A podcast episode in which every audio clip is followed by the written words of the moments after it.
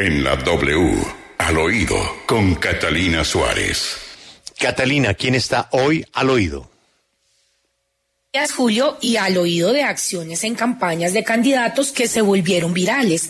Arranco con unos candidatos en Yarumal, Antioquia, que hicieron un evento para apoyar entre varios candidatos a Alejandro Gaviria y pues el resto a Congreso. El evento se volvió viral en redes por un video que hizo público el medio independiente Cuestión Pública. En el video aparecen los candidatos Liliana López, Oscar Hoyos y quien se ve que habla, que es el exalcalde de Yarumal, Julio Areiza.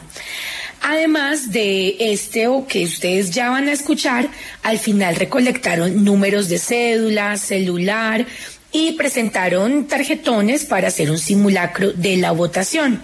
Ustedes se preguntarán, pero ¿qué es lo polémico de una reunión política? Escuchen ustedes.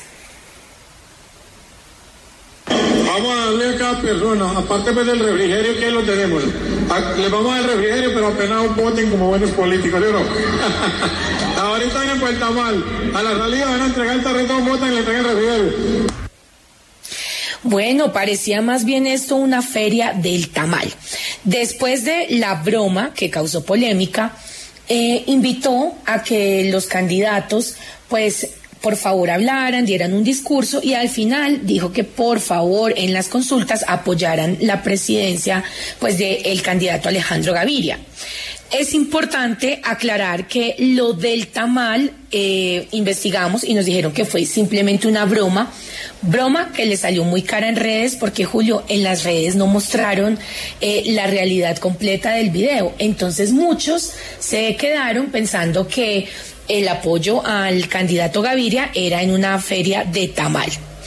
Otro hecho que llamó la atención de los ciudadanos en redes sociales fue el candidato Rodolfo Hernández, quien según diferentes encuestas puntea con la segunda intención de voto en la carrera presidencial.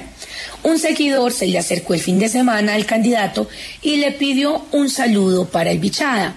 Hasta ahí todo normal. Lo que pasa es que corcharon al candidato y el candidato dijo, para el bichada, ¿eso qué es?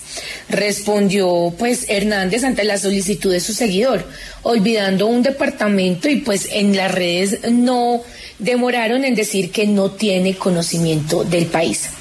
Y cerramos acá en al oído con el candidato del equipo por Colombia, Enrique Peñalosa. El candidato estaba volanteando el fin de semana en Bogotá. En ese momento, un motociclista pasó insultándolo, luego le gritó Petro presidente y por estar distraído peleándole al exalcalde se cayó de la moto. Tras el accidente, el primero que fue a auxiliarlo fue Enrique Peñalosa quien también pidió una ambulancia para que lo auxiliaran.